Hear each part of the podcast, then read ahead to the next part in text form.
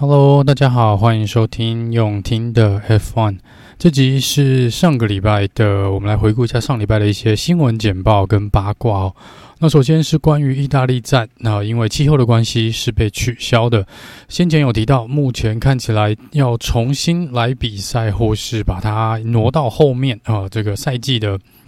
另外一个时间点来比赛呢，目前看起来是有相当程度的困难。一个原因当然是目前 F1 的比赛的赛事表看起来呢，也不知道要塞在哪里哦。那这个也要配合当地的一个状况。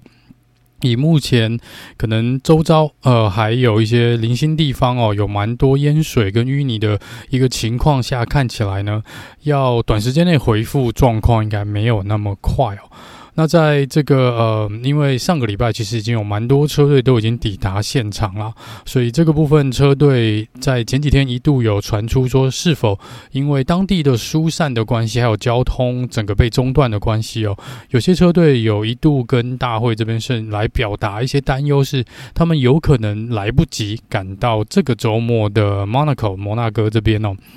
来进行比赛，但还好，目前看起来应该是都没有这个问题哦。那在上个呃礼拜的时候，因为有蛮多刚刚有提到蛮多的城镇哦，周围的一些地区呢，都是受到蛮大的影响哦。那在这边，其实 F1 车队各车队呢都有啊捐款的捐款啦，或是实际上去帮忙啊，或甚至于这个用利用他们的呃卡车啊，或是他们的一些呃车辆呢来载运这个当地受困的居民呢，都是有提供这些协助的。那 AlphaTauri 的两位车手呃，Tsunoda 跟这个。Nyck de Vries 呢，其实都有帮忙在附近做一个打扫的一个工作。那这边呃，在其他车手的部分呢，像 Lewis Hamilton、Max Verstappen 等人，他们都有呃来做一个捐款啊。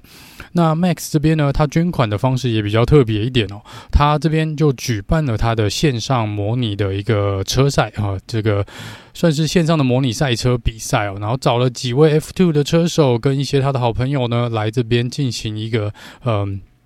算是一个慈善的一个比赛，然后就鼓励大家来捐款哦。那这个捐款的钱呢，全部都会投入到呃帮忙呃受到这些淹水跟气候影响的这个救灾工作跟需要的居民们的身上哦。那这边有一个有趣的小插曲是。本来 Lando Norris 呢，他不是参赛的车手之一哦，他只是开启了他自己的直播，然后来直播 Max 的这个线上的比赛。那他也是希望借由他的直播呢，可以推广呃 Max 的这个慈善活动，然后让更多的人来进行捐款哦。结果他没想到他手痒呢，直播到一半，他自己拿出了他的这个方向盘哦，然后装了装在他的电脑上面，然后就加入了比赛哦。这倒是蛮有趣的一件事情。然后他们也。也应该也是有呃募到蛮多的款项的啦。那这是上个礼拜在意大利站的一个呃大概的一个状况。那下个礼拜呢，就是这个呃应该是录音的时候的这个礼拜了，就是呃周末会到摩纳哥这边来举行比赛哦。那目前看起来状况应该一切都算是正常啦。那这边比较值得注目的是呢，Mercedes 呃。这个宾士这边呢，终于要拿他们的新车来亮相了，就是升级版的 W14、W14 哦。那在上个礼拜本来就应该登场的 W14，那据传闻呢，呃是有塞帕的。那现在他们在官网这边也公告了他们的一个算是照片啦，有兴趣的可以去他们官网看一下。那实际的状况呢，也是要到这个周末的比赛呢，我们才能知道 W14 到底被改成什么样子哦。但是听起来是，当然也是信心满满啊，似乎是也没有其他退路了。这个之前有提到，他们这次如果再不尽理想的话呢，可能也没有办法再做任何，没有办法做出第三个版本了。所以我们就来期待一下，呃，Mercedes 这边升级过后的一个状况。既然讲到 Mercedes 呢，就来聊聊 Lewis Hamilton 在先前呢，呃，几个礼拜的时间。就一直有传闻说，Louis Hamilton 跟 Charles Leclerc 可能会对调他们的车队哦，也就是说，Louis Hamilton 会去 Ferrari 红军这边，然后 Charles Leclerc 会来到 Mercedes。呃，前几天呢，又有一个传闻哦，是说这个连价格都出来了，就是据传闻，这个没有被证实哦。然后，嗯，听说红军这边是拿出了四千万欧元的价码来。拍给 Louis Hamilton，然后希望他在二零二四年呢来 Ferrari 这边哦，就是搭档呃 Carlos Sainz，所以这个消息的另一方呢，就代表着肖勒克会。在二零二四年到这个 Mercedes 哦，这个是传闻啦，但是这是蛮长一段时间以来第一次看到有人贴出了一个价码哦，就是开出了四千万欧元的价码。当然，目前没有看到任何一方有做任何的回应哦。至于会不会在二零二四年呢，就看到两位车手互相对调车队呢？我们到时候再来看看这个呃状况哦。那谈到价码呢，像前一阵子我们也有提到，在之前呢、这个呃